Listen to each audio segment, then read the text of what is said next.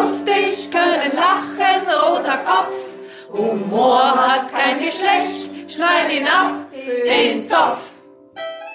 Nein, ihr habt nicht den Volksmusik Heimat Sound Podcast aufgerufen. Hier ist der Lila Podcast. Am Mikrofon ist Barbara Streidel und jetzt kommt schon auch die gewohnte Lila Podcast Anfangsmusik. Alles in Ordnung. Tatsächlich geht es aber heute in dieser Folge um Volksmusik, aber eben auf eine Art und Weise, die hier in den Lila Podcast gut reinpasst. Ich habe mit Evi Strehl ein Gespräch geführt und sie kann uns erzählen, dass Volksmusik nicht immer nur mit Dirndeln und Oktoberfest, ihr wisst ja, ich komme aus München, da ist das Oktoberfest ein sogenanntes rotes Tuch für mich, also dass Volksmusik nicht damit zu tun hat, sondern dass da sehr viel auch Geschichte transportiert wird und auch Frauenleben und der Alltag von Frauenleben wird darüber transportiert. Ja, und dass Evi Strehl eine Emanzipationsgeschichte zu erzählen hat, weil sie nämlich selbst angefangen hat, Texte zu singen, Texte zu skandieren, Texte zu finden, Texte, die eigentlich sonst immer nur Männer geschrieben haben oder gesungen haben, das wird sie uns auch erzählen. Also jetzt gibt's ein Interview mit Evi Strehl. Ich bin die Evi Strehl, gebürtige Oberpfälzerin, arbeite seit 2004 hier fest in München im Bereich Volksmusik im Bayerischen Rundfunk. Seit 2015 gibt's die Welle BR Heimat, da bin ich Redakteurin und Moderatorin. Und ich kenne dich vom Herbsttreffen der Medienfrauen, da hast du nämlich einen Gstanzel-Workshop gemacht. Und da ja nicht immer alle wissen, was ein Gstanzel ist, was ist denn ein Gstanzel? Das Wort Gstanzel hat der Reuterjackel, der Jakob Reuter, bekannt gemacht. Nach dem Krieg hat er das Politiker der Blecken am Nockerberg in Gstanzelform gesungen. Gstanzeln sind vier Zeiler. Äh, Schnodderhüpfeln, Schnarrerhüpfeln oder Schnoderhüpfeln ist der ältere Begriff. Man kann auch Ferseln sagen, Gsangeln, Lumperliedler in Franken, das gibt's sehr häufig. Es sind, wie gesagt, einfach nur vier Zeilen, die sich irgendwie reimen. Meistens, ich benutze meistens, dass sich die zweite Zeile und die vierte Zeile reimt, aber gibt's ganz verschiedene Formen. Ich muss ja hinzufügen, ich bin eigentlich in München geboren. Mein Vater hat schon münchnerisch mit uns gesprochen. Ich kann nicht wirklich bayerisch sprechen. Er liegt vor allem daran, dass meine Mutter nicht aus Bayern kommt und eher Hochdeutsch gesprochen hat. Und ich wusste nie so ganz genau, was ein Gstanzel ist und hatte auch jede Menge komische Vorbehalte. Und die habe ich aber alle aufgelöst dank dieses ganz wunderbaren Workshops. Weil das Erste, was ich kapiert habe, dass Gstanzel etwas ist, was man auch selbst schaffen kann und was sehr viel Spaß macht. Gibt's jetzt bei den Gstanzeln, also bei diesen vierzeiligen Gedichten, die man auf eine Melodie singen kann, gibt's da jetzt eine Themenvorgabe? Man muss die über ein bestimmtes Thema machen? Nö, das, die Themen, die sind, wie das Leben gerade so ist. Wir haben beim, beim Workshop da, beim, bei den Medienfrauen natürlich was gemacht über die Medienfrauen, über die Frauen allgemein. Die Frauen von den Sendern, die treffen sich sonst nie. Die täten was verändern und sie wüssten auch wie kann man sowohl in traditionellen Melodien singen, wo es Dutzende gibt, aber man kann sie auch als Gestanzel-Rap singen. Das haben wir ja in unserem Workshop auch versucht. Es gibt Leute, die haben einfach keinen Zugang zu den Dreivierteltakten oder können oder wollen nicht singen. Dann kann man es auch eher rufend oder sprechend sagen, aber einen gewissen Reim muss es halt haben und da versuche ich auch immer, wenn ich einen Gestanzel-Workshop mache, beide Richtungen zu zeigen und dann kann sich jeder das nehmen, was ihm am besten behagt. Die Frauen von den Sendern, die treffen sich sonst nie. Die täten was verändern und sie wüssten auch schon wie. Frauen haben früher eigentlich auch gar keine Gestanzeln gesungen. Die haben dann eher so brave Lieder, Küchenlieder und Balladen gesungen. Die Gestanzeln sind eher eine Wirtshausgeschichte, wo die Männer, wenn's lustig waren, nach ein paar Bier, sich im Idealfall gegenseitig ausgesungen haben. Also der eine hat den anderen so quasi ein bisschen verspottet, so auf die Schippe genommen, sagt man auch, angesungen, ah, du mit deiner großen Wampen und so weiter, kommst ja kaum mehr die Treppe hoch. Und der andere äh, äußert dann, äh, was willst denn du sagen? Äh, mit deiner großen Nase kannst du ja gar kein Bierglas austrinken, weil die ist dir im Weg. Irgendwie sowas. Mit deiner großen Nosen kannst du nicht Trompeten blasen oder so ähnlich irgendwie. Und das erfolgt ja aber spontan. Es gibt ein Stanzel, ich glaube, das gibt's auf der ganzen Welt. Das ist das von der Biermarke. Geht ungefähr so.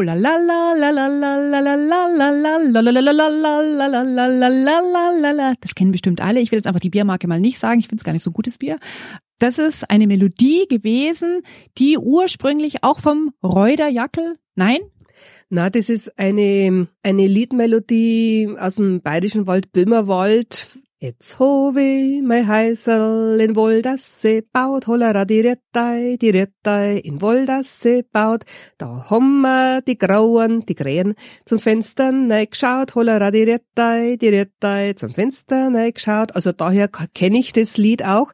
Und diese Biermarke, die waren ganz geschickt. Das ist eine sehr eingängige Melodie, die ist viel im Ohr. Das Lied ist auch gewandert. Also das gibt's in vielen, auch in Österreich, in der Schweiz, solche Melodien.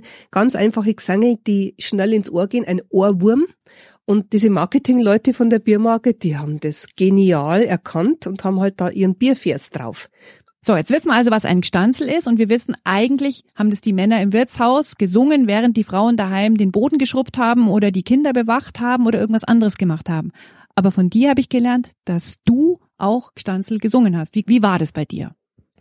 Ja, ich bin der 58er Jahrgang und war dann so 2025, stand dann mit meiner braven bayerischen Gesangsgruppe auch auf der Bühne neben den Mannsbildern und die haben ganz freche Gstanzeln über uns Frauen gesungen, also oder allgemein über die Frauen und wir haben unsere braven Frauenlieder gesungen und das hat uns irgendwie natürlich nicht gefallen. Ich habe mir gedacht, hä? Das ist mir langsam alles viel zu brav, als ich das singe. Ich mache jetzt auch so Verse. Dann habe ich angefangen, die erst einmal umzudrehen. Also wenn es geheißen hat, warum gibt's so viel Weiber auf der Welt weit und breit? Ja, weil halt das Unkraut überall gedeiht. Dann habe ich einfach, warum gibt's so viel Männer auf der Welt weit und breit? Ja, weil halt das Unkraut überall gedeiht. Halt, ich übersetze kurz. Zuerst war die Ursprungszeile, warum gibt es so viele Männer auf der Welt? Weil das Unkraut überall gedeiht. Da reimte sich Welt auf gedeiht. Äh, die Frauen waren es zuerst, genau, und du hast es mit den Männern ersetzt. Was passierte dann? Ja, das war natürlich langweilig, weil ich habe ja bloß was umformuliert und dann wurde das eher belächelt. Und dann haben wir bei unseren Proben uns natürlich drüber unterhalten und dann haben wir gesagt, da fällt uns doch selber was ein und dann haben wir halt angefangen, ganz vorsichtig. Wir haben uns halt erst dran getastet. Bisher, ich kannte keine Frauengruppe, die sowas gemacht hat. Wir sind dann schon ein bisschen in die Vollen gegangen und dann waren wir relativ gefürchtet auf den Bühnen. Weil wir da ganz schön ausgeteilt haben. Allerdings haben wir das natürlich nicht mehr spontan machen können.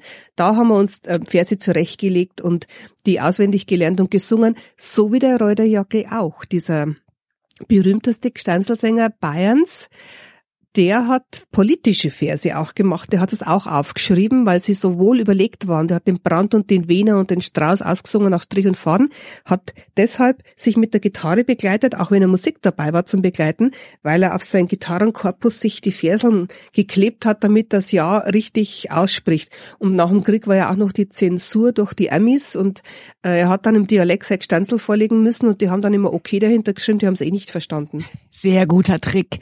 Mit eurer gefürchteten Frauengestanzelgruppe. Was war euer großer Hit? Was war das, wo dann irgendwie die größten Lacher kommen? Da haben wir eigentlich ein Kirchweihlied umgestaltet. Da sagt man jetzt nicht Gestanzel dazu, aber im Grunde war es auch sowas. Und das war ziemlich derb erotisch und das haben die Männer in der Regel so spät nachts gesungen. Ich habe mal, kann ich fast gar nicht sagen, oder? Doch, ich habe mal ein Mädel, also ein Mädchen gehabt, der war von Etzelwang, der hat ja bloß eine halbe gehabt, da war der mein jetzt lang. Lauter so ein Zeich. Ah ja, ja, ich übersetze äh, oder ich paraphrasiere. Ich hatte mal eine Freundin, aber mein äh, Penis war zu lang für ihre Vulva. Es hat irgendwie nicht klappen können. Tu nix. Ja, und, und so ging es dann weiter. Die wurden die Mädchen von den ganzen Dörfern und dann haben wir was Singbares erfunden, was wir auch tagsüber singen konnten, auf diese gleiche Melodie. Zum Beispiel, ich hab einmal ein Freundel gehabt, der war von Etzelwang, der war von Etzelwang, der war von Etzelwang. Mit dem hast du nicht gescheit schmusen, Kind, dem war sein Nosen zu lang, dem war sein Nosen zu lang. Kennst du aus oder schau näher an? Also das ist äh, dieselbe Melodie gewesen und da ging es darum, Jetzelwang ist der Ort, oder? Etzelauer, genau. Also es, sie, äh, ich hatte mal einen Freund aus Etzelwang und mit dem konnte man aber nicht knutschen, nicht schmusen, weil seine Nase war viel zu lang und halt, ähm, also eigentlich sehr freundlich, überhaupt nicht so derb, gell? Genau. Und zum Beispiel in Hahnbach, da gibt's schöne Baum, die lachen Zuckerseis, die lachen Zuckerseis, die lachen Zuckerseis. Und wenn's da hinten nachschaust, dann haben sie ein Krummiface, dann haben sie ein Krummiface. Kennst du aus? Genau, das ist, wie heißt der Ort? Hambach? Hahnbach, ja. Hahnbach, genau, da gibt's äh, ganz süße Jungs, aber wenn du genau hinschaust, dann haben die total krumme Füße. Also ist auch charmant kritisch. Genau. Und so haben wir die Lache immer auf unserer Seite gehabt und es hat uns natürlich gefallen und dann haben wir angefangen, weitere Verse schon unsere alten Lieder weiter zu singen, aber noch Verse dazu zu machen, wo irgendwie dann noch was, so ein bisschen eine kleine Spitze gegen die Herrenwelt. Aber alles singbar und natürlich nicht erotisch, weil das wollten wir nicht. Das lag uns auch nicht. Und jetzt hast du erzählt, dass der Reuterjackel sehr kritisch politisch war gegen Willy Brandt oder natürlich Franz Josef Strauß. Ist dieses Politische auch in euren Texten mal gewesen? Weniger, weil wir hatten eigentlich nur Lust, das anzusingen, was uns am meisten interessiert hat. Und das waren in unserem jüngeren Frauenalter, waren es eher die Männer und die Baum, die Bu Bu Burm, die Burschen. Die Burm, die Burschen, da gibt's ja ganz viele schöne Bezeichnungen hier im Bayerischen. Jetzt ist es so, dass vielleicht manche denken, ach, die reden äh, genau wie die Oma redet vom Krieg, äh, sozusagen, das ist ja ganz weit her und heute im Jahr 2018 hat es ja irgendwie gar nichts mehr verloren oder ähm, das gibt's ja heute gar nicht mehr. Ein Kirchweihfest, wo Frauenchöre irgendwelche ähm, Lieder im Mundart singen. Ist aber gar nicht so, oder? Das gibt's bis heute. Also besonders, wo ich herkomme, in der Oberpfalz, aber auch in Franken drüben und in Teilen Niederbayerns, da wird diese Kirchweih, wo solche Gesangeln, Gestanzeln, Liedlein gesungen werden, immer noch gefeiert. Irgendwie 1860 herum hat die Obrigkeit in München das Gebot erlassen, alle Kirchweihfeste werden gestrichen und ihr dürft nur noch einmal feiern und zwar an einem festgelegten Tag, der dritte Sonntag, das dritte Wochenende im Oktober. Das ist dann die Allerweltskirchweih, alles andere wird gestrichen.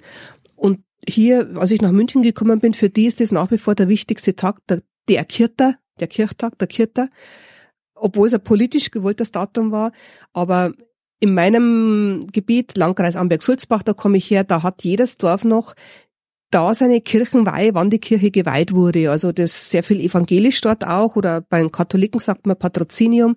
Und da gibt es den Brauch, dass die jungen ledigen Paare einen Baum aufstellen so ähnlich wie ein Maibaum, aber da ist der Kirchweihbaum, den ringeln, schmücken mit Bändern, die Nacht dann bewachen und am nächsten Tag verteilen sich die Mädchen in die Wirtshäuser und die Burschen gehen mit Musik und Bierfass und Schafbetz, also einem geschmückten Kirchweihschaf, rum und holen die Mädchen ein und dann wird der Baum ausgetanzt. Und dann wird rum, eine halbe Stunde rumgetanzt und gesungen.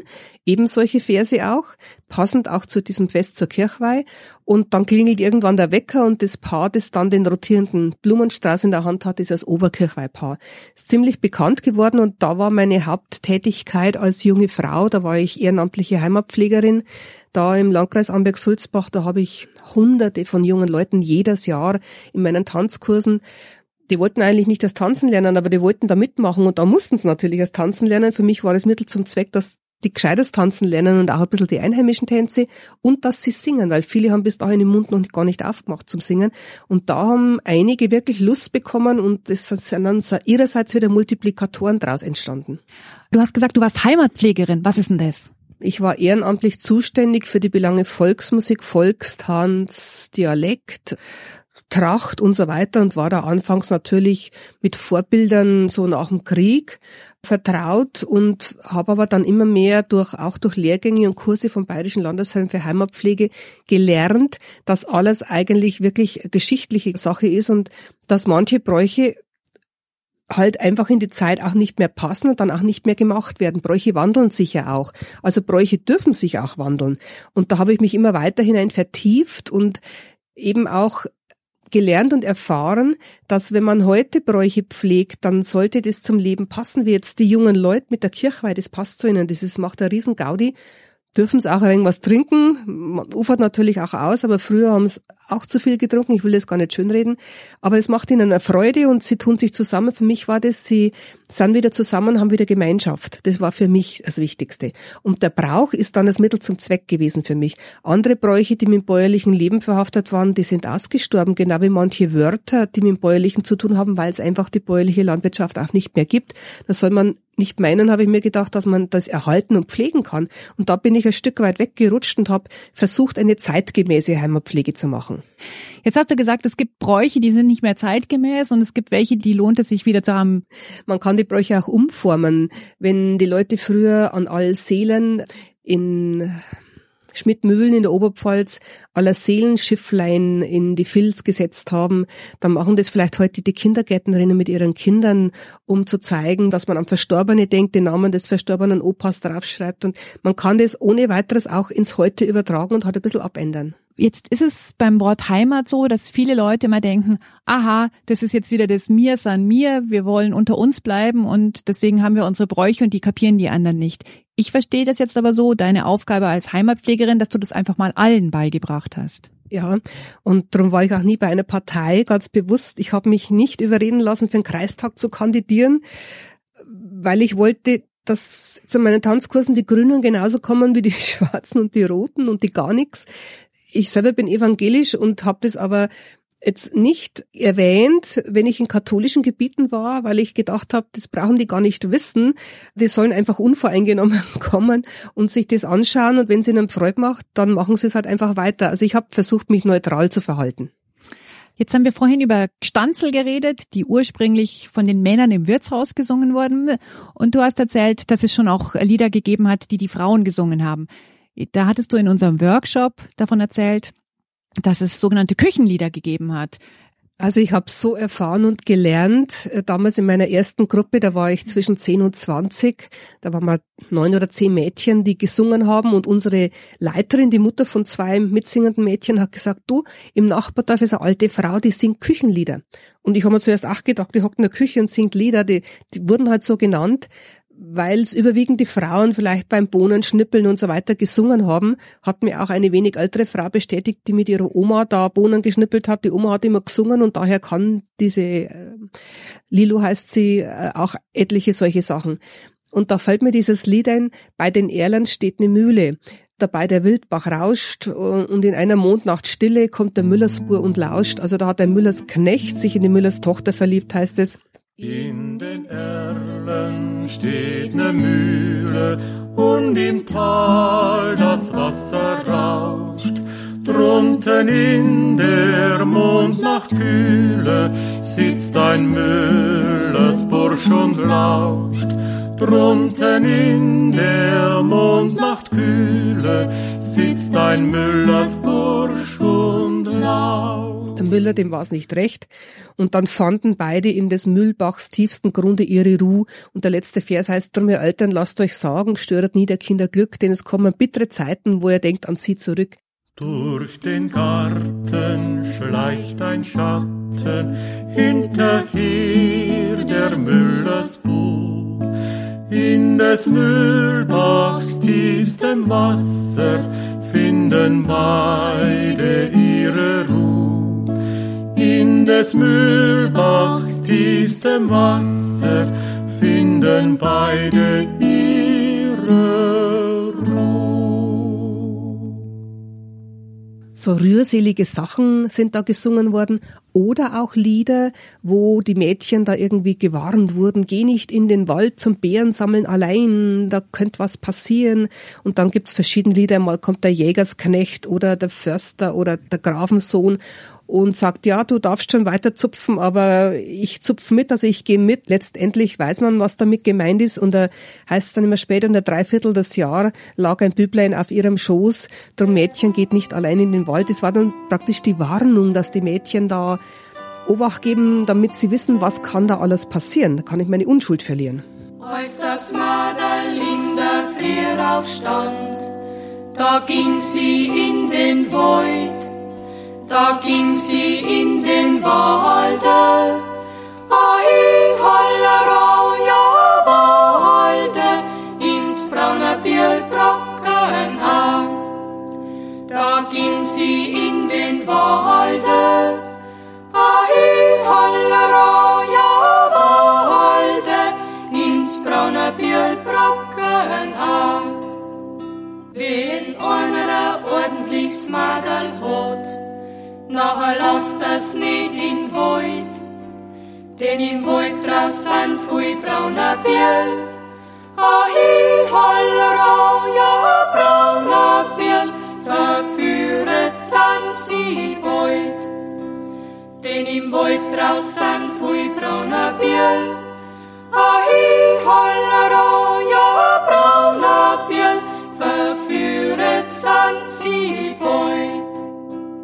Das Lied von den Brauner Birlen, das ist in niederbayerischer Mundart gesungen, in diesem Beispiel von den Geiselhöriger Sängerinnen. Das Brauner Birl, das sind einfach Bärenbrocken im Bärenzupfen im Wald und da begegnet zuerst äh, ihm der, der Jäger, der will sie rausscheuchen, darfst nicht, der Wald gehört meinem Herrn und dann kommt aber der Jägers Sohn und der ist jünger und äh, sagt, ja, bleib nur da und, und schon ist passiert. Knickknack, bleib nur da. Die Geiselhöringer Sängerin, ist das eine alte Aufnahme? Das ist eine alte Aufnahme, ich glaube 60er, 70er Jahre. Das Lied gibt's aber natürlich schon noch und es wird auch immer wieder mal auf so Singtagen gesungen. Es gibt, was mich sehr freut, jetzt lebe ich ja seit über 14 Jahren hier in München, auch Singanlässe, zum Beispiel im Valentin-Museum. Da gibt's alle zwei Monate eine Singstunde, da kann man hingehen und dann kommt ein Singleiter und bringt halt Lieder mit und die singt man dann miteinander. Sowas habe ich zum Beispiel, ich darf da auch ab und zu Singleiterin sein, schon mal mit den Leuten gesungen, die mögen das ganz gern. Kann man ein bisschen was erklären zum Lied und dann singen wir das miteinander. Das heißt, eine Form, die das Küchenlied sein konnte, das weibliche bayerische Lied, das war so eine Art, ähm, ich will schon sagen, Aufklärungsgeschichte, ähm, oder? Passt auf und vielleicht auch so Achtung, wenn du nicht äh, aufpasst, dann und und äh, wie, wie soll ich sagen, ähm, naiven Geschlechtsverkehr hast, dann hat das Folgen. Richtig. Und das war natürlich nicht nur in Bayern, das war auch darüber hinaus. Ich denke, das war im ganzen deutschsprachigen Gebiet so. Was es auch ähm, gibt, ist, dass in den Küchenliedern darauf hingewiesen wird, wie es mit den Ständen sozusagen gewesen ist. Also Stände eher so, wenn du einmal in der Handwerkerecke bist, dann wirst du dort auch bleiben. Da hast du auch ein Beispiel? Da gibt's eine schöne Ballade, also Erzählen des Liedes das. Die Elke Müller singt das, wird mit der Drehleier begleitet. Drehleier ist ja auch ein mittelalterliches Instrument, ein Bordun-Instrument, wo der Ton immer gleich bleibt. Ich finde das einen faszinierenden Gesang. Der Graf spielt mit der Magd vom Abend bis zum Morgen und so weiter und dann sagt er ihr, ja, du gefällst mir zwar, aber ich kann dich nicht heiraten, weil ich bin ja ein Graf und du nur eine Magd. Da wäre ein Knecht, dem würde ich dich zur Frau geben, aber sie geht lieber.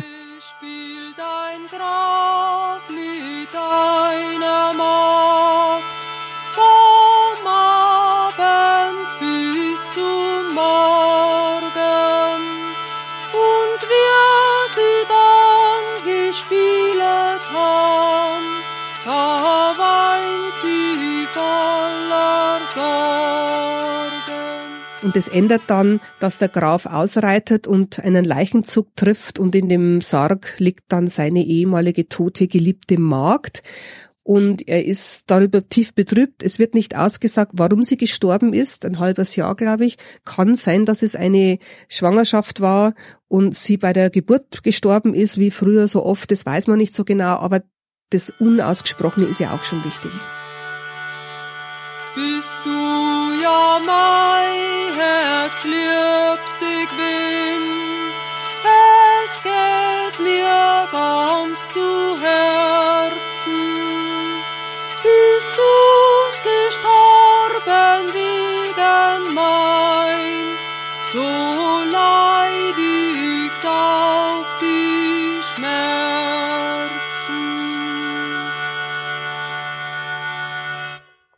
Sind das jetzt eigentlich wahre Geschichten, aus denen diese Küchenlieder entstanden sind, oder sind es eher so, mh, so Hinweise, was passieren könnte? Also es sind mit Sicherheit wahre Geschichten, weil viele Herrscher die haben sich schon immer genommen, was sie wollten.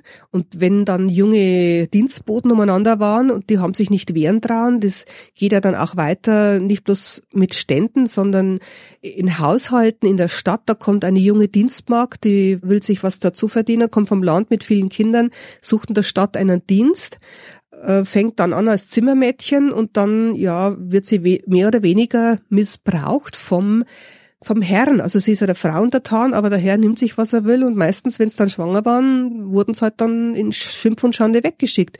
Das waren dann die ledigen Kinder, die dann oft zu den Großeltern wieder aufs Dorf geschickt wurden. Da gibt's ja auch äh, von der Lena Christ angefangen Romane und historische Figuren, wo das beschrieben wird. Also dann kann man zusammenfassen, es lohnt sich auf jeden Fall, diese alten Lieder genau anzuschauen und die neueren Sachen auch anzuschauen und dass man versteht, warum ist es so gesungen worden und warum wird es heute so gesungen. Ja, also ich finde schon, dass es sich auf jeden Fall rentiert, dass man sich das Alte anschaut. Das war immer mein Bemühen, dass man das nicht einfach ablehnt, weil es halt alt ist und das sind die ewig Gestrigen und die wollen bloß immer Altes bewahren und fürs Neue sind es nicht aufgeschlossen. Die rennen dann bloß im Dirndl rum, ist die altmodisch. Das hat mich fürchterlich geärgert, dass ich in diese Ecke gestellt worden bin. Natürlich ziehe ich gerne Dirndl an. Erstens steht's mir und zweitens irgendwie passt einfach auch zur Volksmusik, aber ich spiele genauso gern Zitter in der Jeans. Also schließt sich nicht aus. Ich finde, dass da manchmal ganz schöne Vorurteile Vorurteile gegenüber mir als Dirndlträgerin entgegengekommen sind und darum gefällt mir das gar nicht. Als ich mir einen Mann kennengelernt habe, der hat gesagt, um Gottes Willen, du magst Volksmusik. Das ist so ein spät 68er Revoluzzer-Typ irgendwie. Ich habe lang gebraucht, bis ich ihm dann klar gemacht habe, dass mich da auch sehr wohl das andere interessiert, die Protestgesänge, die Fuchsmüller Holzschlacht 1870 oder wo die Amberger Infanterie gerufen worden ist vom Waldbesitzer, weil die Dörfler sich ihr Holz holen wollten. Sie hatten Holzrecht und der neue äh, Herr hat plötzlich gesagt, nö, das habt ihr jetzt nicht mehr, einfach so. Und dann haben sich die trotzdem ihr Holz geholt, weil sie halt gefroren haben und dann haben sie die Gendarmerie geholt oder die Infanterie geholt, da haben Soldaten geholt und da sind wirklich zwei gestorben. Die waren damals schon so, die Oberpfälzer das gesagt haben, hallo, das lassen wir uns nicht bieten und Wackersdorf war dann für mich auch mit die Fortsetzung. Also ganz viel Kraft ist da drin.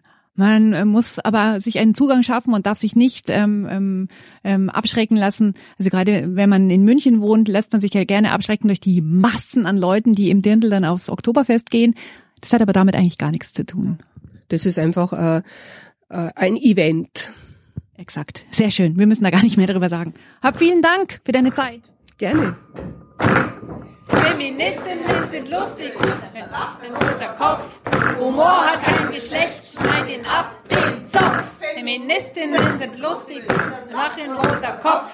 Humor hat kein Geschlecht, schneid ihn ab, den Zopf. Ich hoffe, es geht euch wie mir, dass ihr diese Musik jetzt anders hört als vorher. Für diejenigen, die sich irgendwie ein bisschen schwer getan haben mit den bayerischen Wörtern, habe ich ein kleines Lexikon in die Show Notes gepackt, wo nochmal einige Wörter drin sind. Ich glaube, man kriegt es schon einigermaßen hin.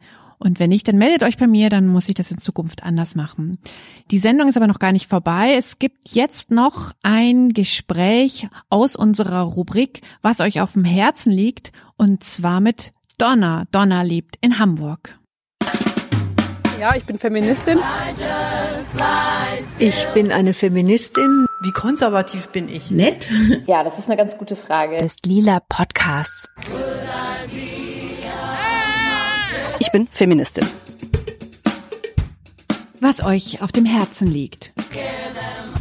Heute wir müssen neu über die Menschen denken, die an der Tür eines Clubs stehen. Und da stehst zum Beispiel du, Donna. Hallo. Hallo, grüß dich, Barbara. Ich bin Türsteherin und Gästebetreuerin in Hamburg. Meine Vorstellung von Menschen, die an der Tür von dem Club, in den ich reinkommen möchte, war immer lange so, da steht so ein Typ, zwei Meter breites Kreuz, gefährlich aussehend, wild tätowiert womöglich. Ich bin zwar auch fast 1,80, aber das sind auch keine zwei Meter. Ja, und ich werde, glaube ich, weiblich gelesen. Von dem her ist es schon mal anders, wenn ich an der Tür stehe. Das ist auch das, was, was mir wichtig ist oder was auch mit den Frauen, mit denen ich arbeite, was uns auch wichtig ist, dass wir Gästen einfach ein anderes Gefühl geben, wenn sie in den Club kommen, weil wir sind ja so die erste Instanz. Ne? Leute wollen eigentlich feiern und gut drauf sein und dann kommen sie an eine Tür und Genau, dann wollen wir denen auch erstmal einen guten Moment eigentlich schaffen, um dann auch eine gute Party zu haben. Das heißt, da geht's nicht irgendwie um Abschreckung und wenn mir deine Nase nicht gefällt, dann lasse ich dich gar nicht erst rein, sondern es geht vielleicht um sowas wie Willkommen. Genau, es geht erstmal darum, herzlich willkommen. Wo kommt ihr her? Was macht ihr so? Wart ihr vorher schon irgendwo einfach durch ein kleines Gespräch gucken, ob die Leute in den Club passen, ob die noch fit genug sind oder einfach vielleicht schon einen über den Durst getrunken haben, dass es vielleicht nicht mehr so passt und dass man aufgrund von ja einem Gefühl und Gesprächen versucht rauszufinden, ob die Leute reinkommen oder auch nicht. Ne? Also dass man nicht aufgrund von Äußerlichkeiten ja da entscheidet, wer in den Club darf oder nicht. Jetzt könnte ich mir vorstellen, dass es sehr viele Leute freut, dass da so eine andere Kultur existiert an der Tür von einem Club. Ähm, könnte ich mir aber auch vorstellen, dass es andere Leute gibt, die sagen, hey, was will die Frau da und weg da, ich bin ich bin ich, ich komme da auf jeden Fall rein. Gibt's sowas? du gibst einem Gast eine Absage und bist innerhalb von einer Sekunde von der Heiligen zur Hure. Also zuerst wird man so angelacht und ach ja, ganz toll, hier steht ja eine Frau an der Tür und dann sagt man dieser Person, du kommst jetzt hier nicht rein. Und dann wird man auch ganz schnell angemacht und dann, dass es dann auch nicht nur so Sachen sind wie wahrscheinlich männliche Türsteher eher abkriegen, also so mm. Schimpfwörter auf einer, auf einer Fäkalsprache aufgebaut. Uns Frauen ist es dann oft einfach noch so eine ganz fiese sexistische Seite, die dann halt auch noch gespielt wird. Und da habe ich auf jeden Fall in letzter Zeit so ein bisschen drunter gelitten, weil sich so jedes Wochenende irgendwie anzuhören, du Kampflesbe und oh. Also, also wirklich ganz unterste Schublade, ne? Das ist dann manchmal schon hart und nicht einfach damit umzugehen. Mhm. Und vor allem dann ja auch cool zu bleiben.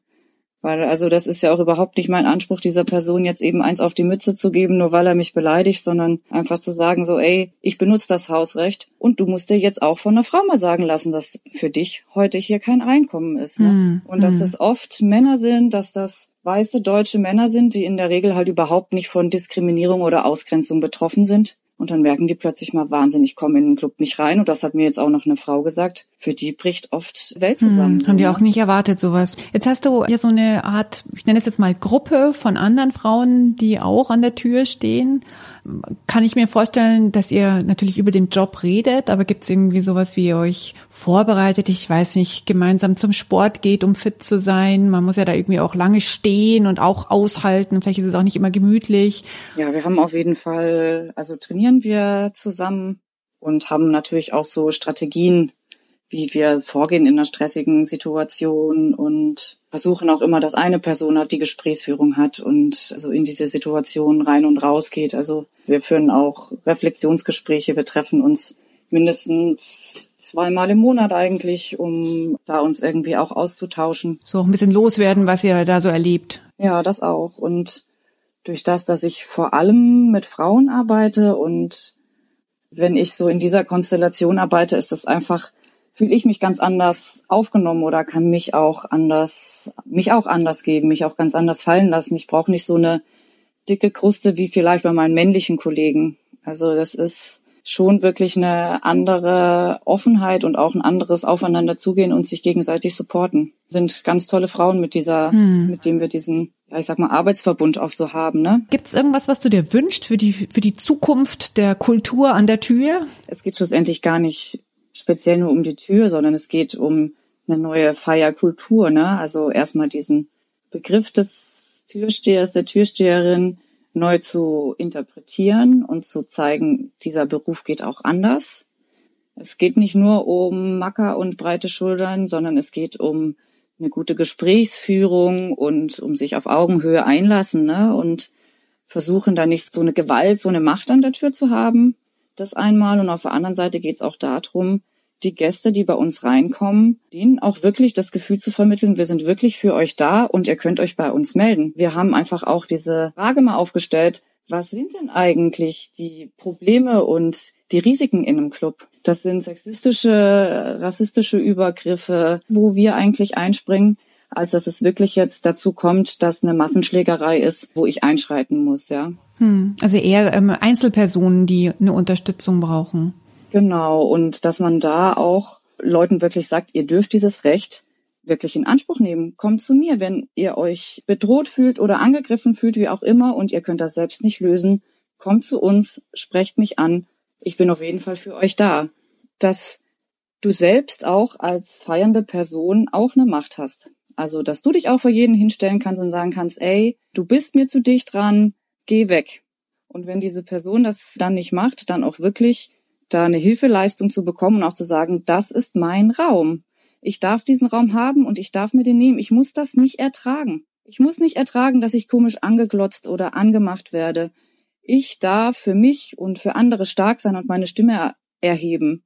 Und egal, ob ich das jetzt als Person mache, die dorthin geht, um eine Party zu feiern, oder ob ich das an der Tür mache, da einfach stark zu sein für andere und auch zu sagen, nee, so läuft das nicht. Wir wünschen uns einen anderen Ort und da müssen alle mitmachen und da musst du deine Grenze respektieren Mm. und eben auch die Grenze der anderen. Dann hoffe ich, dass es viele andere solche Ideen gibt, die sich nicht nur in Hamburg an Türen und in Läden, wo sich viele Menschen versammeln, bilden, sondern auch an anderen Stellen. Hab ganz herzlichen Dank für diesen Einblick und ich wünsche euch alles Gute. Ja, danke, Barbara.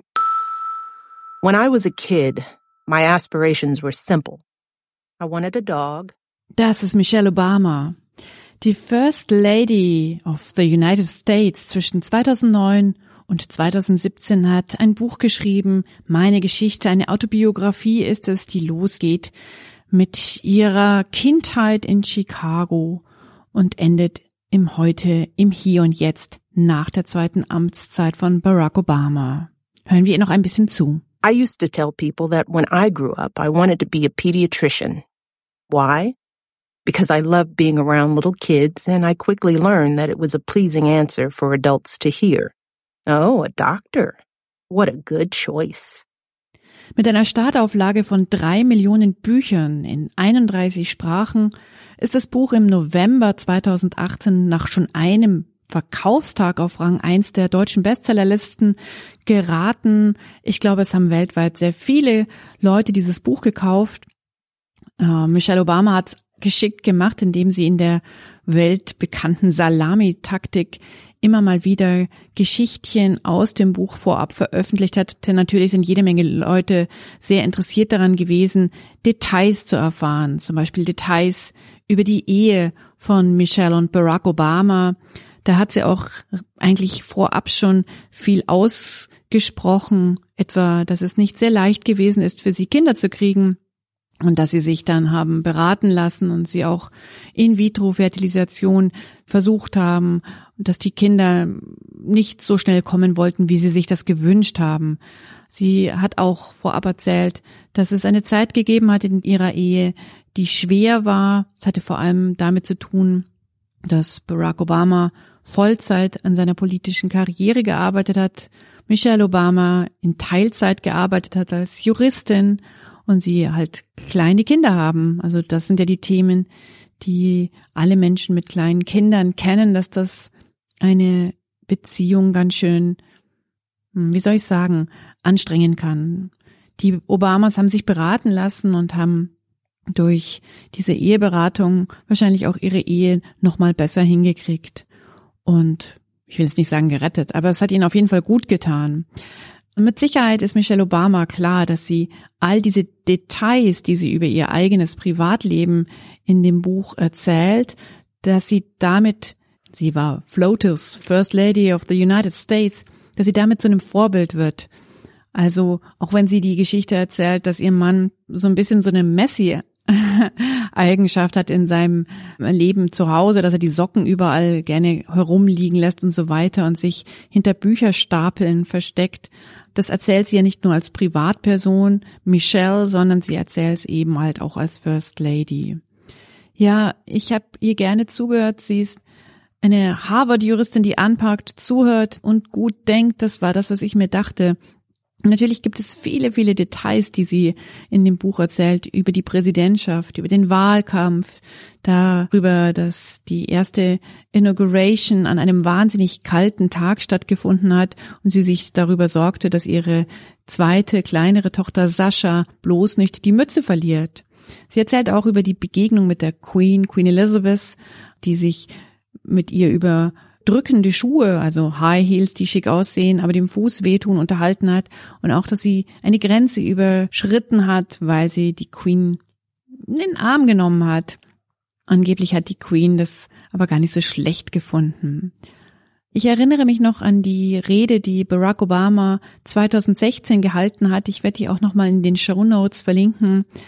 Da ging es um Feminism, also um Feminismus und dass das sehr, sehr harte Arbeit ist. Ich erinnere mich an Sätze wie in my household there's no choice. Also bei mir zu Hause gibt es keine Wahl. Und er hat auch gesagt, dass Progress is the result of decades of slow, tireless, often frustrating and unheralded work. Also dass Fortschritt und vielleicht auch Erfolg das Ergebnis davon ist, dass wir Dekaden, Jahrzehnte langsam ermüdend, frustrierende und, wie soll man sagen, unrühmliche, ungelobte Arbeit verrichten. Und das meinte er mit Sicherheit nicht nur für die Außenwelt, sondern eben auch für die Innenwelt. Dass das Ehepaar Obama auch sich hat Ehe beraten lassen. Das hat natürlich seine Sicht der Welt von innen auf außen nochmal geschärft. Also dass seine Frau nicht gesagt hat, lass du deine Socken gerne überall rumliegen, ich räume schon hinter dir auf, sondern dass sie gesagt hat, ich will auch arbeiten, ich will nicht nur zu Hause alles in Ordnung halten. Ihre Themen als First Lady, da könnt ihr euch vielleicht daran erinnern, waren natürlich Sachen wie Ernährung, dieses Gemüsebeet, das sie hinterm Weißen Haus angelegt hat und wo geerntet wurde tatsächlich. Das habt ihr vielleicht mitgekriegt. Also sie hat auf jeden Fall Spuren hinterlassen. Im letzten Drittel des Buches, da ändert sich der Ton, finde ich.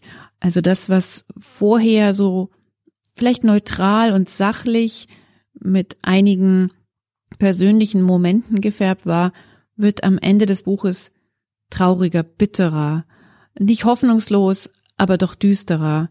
Sie äh, beschreibt einen Albtraum, den sie hatte, dass ein Mann sagt, er hätte einen Streichelzoo für ihre Kinder eingerichtet und da liegen dann vier Wildkatzen und eine dieser Wildkatzen greift dann auch die Töchter an. Es war ein Albtraum, aber es zeigt natürlich sehr, um was sie sich Sorgen machte und wahrscheinlich bis heute macht, dass die Sicherheit ihrer Familie und vor allem ihrer Kinder, die ja noch sehr klein waren, als Barack Obama zum Präsidenten gewählt wurde, dass das ein Riesenthema und auch eine Riesenlast auf ihren Schultern ist.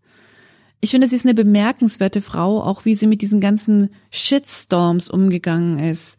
Also sie beschreibt immer wieder, wie sie alles abstimmen muss. Zum Beispiel, wenn sie ihre Frisur ändert, sich ein Pony schneiden lassen möchte, dass das erstmal mit dem Beraterteam von ihr und von äh, ihrem Mann abgestimmt werden musste, damit kein Shitstorm auf sie hereinprasselt oder sie sagt, dass sie es immer fürchterlich gefunden hat, dass ein Reporter als erstes typischerweise die Frage stellt, von welchem Designer ist ihr Kleid? Also, dass das gar nicht um den Inhalt, sondern mehr um das Äußere gegangen ist. Was mir auch in Erinnerung geblieben ist, ist am Ende der zweiten Amtszeit von Barack Obama die Rede im Wahlkampf von Hillary Clinton, die Michelle Obama gehalten hat, wo sie sich ganz klar auch gegen den Wahlkampf von Donald Trump gerichtet hat. Ich erinnere mich an Worte wie, das ist nicht normal, also dieser ganze sexistische, unmögliche Wahlkampf, in dem er ja übrigens auch in Zweifel hat ziehen lassen, dass Barack Obama überhaupt US-Amerikaner ist. Ihr könnt euch vielleicht daran erinnern. Also das wird erwähnt und das ist es eben, was ich meine, dass das das Buch am Schluss zwar irgendwie zu einem Happy End für ihre Geschichte, sie kommen heil raus, es geht ihnen gut, sie sind alle zusammen, aber auch alle älter geworden. Aber es gibt irgendwie kein Happy End für mich als Leserin, weil Donald Trump ist einfach immer noch Präsident und das Land mit dem ich ja über meinen Mann, der ja, wie ihr wisst, US-Amerikaner ist, doch auch nochmal anders verbunden ist, ist ein Land, um das ich mir sehr Sorgen mache. Ja, deswegen habe ich am Ende des Buches tatsächlich weinen müssen. Und ich finde, das spricht sehr für dieses Buch. Hören wir noch einmal Michelle Obama, Becoming heißt ihr Buch. I'm just beginning to process what took place over these last years. From the moment in 2006 when my husband first started talking about running for president, to the cold morning this winter when I climbed into a limo with Melania Trump, accompanying her to her husband's inauguration. It's been quite a ride. Das war's mit dem Lila Podcast für diese Woche. Nächste Woche hat die Katrin eine Sendung vorbereitet. In der kommenden Folge gibt es ein Interview mit Jochen König, das ich bereits 2016 geführt habe. Jochen König hat zwei Kinder, zu denen es drei Mütter gibt. Er lebt das, was man geteilte Elternschaft nennt, und er erzählt, was das für seinen Alltag bedeutet, was das mit seinem Leben macht, wie das mit den Wohnsituationen ist, wie die Beziehungen gestaltet werden, wie man Entscheidungen trifft, äh, wenn es so viele Eltern gibt. Und ein ganz wichtiges Thema ist natürlich auch die politischen Forderungen und Wünsche, die er hat und das ganze große Thema Männlichkeit. Ja, bis dahin. Am Mikrofon verabschiedet sich jetzt Barbara Streidel. Bleibt uns gewogen. Habt schöne Weihnachten Und wenn ihr uns was zu Weihnachten schenken wollt, dann ist es eure Zeit, die wir gerne hätten, die wir uns wünschen und natürlich eure Unterstützung, wie das geht mit Spenden, mit PayPal, mit Patreon, mit Steady und so weiter, findet ihr alles auf unserer Website lilapodcast.de, da gibt's die Rubrik Spenden. Ja, und wer noch ein Last-Minute-Weihnachtsgeschenk braucht, wie wär's, wenn ihr unseren Lila Podcast Jutebeutel verschenkt? So viel von mir in dieser Woche. Macht's gut. Bis bald.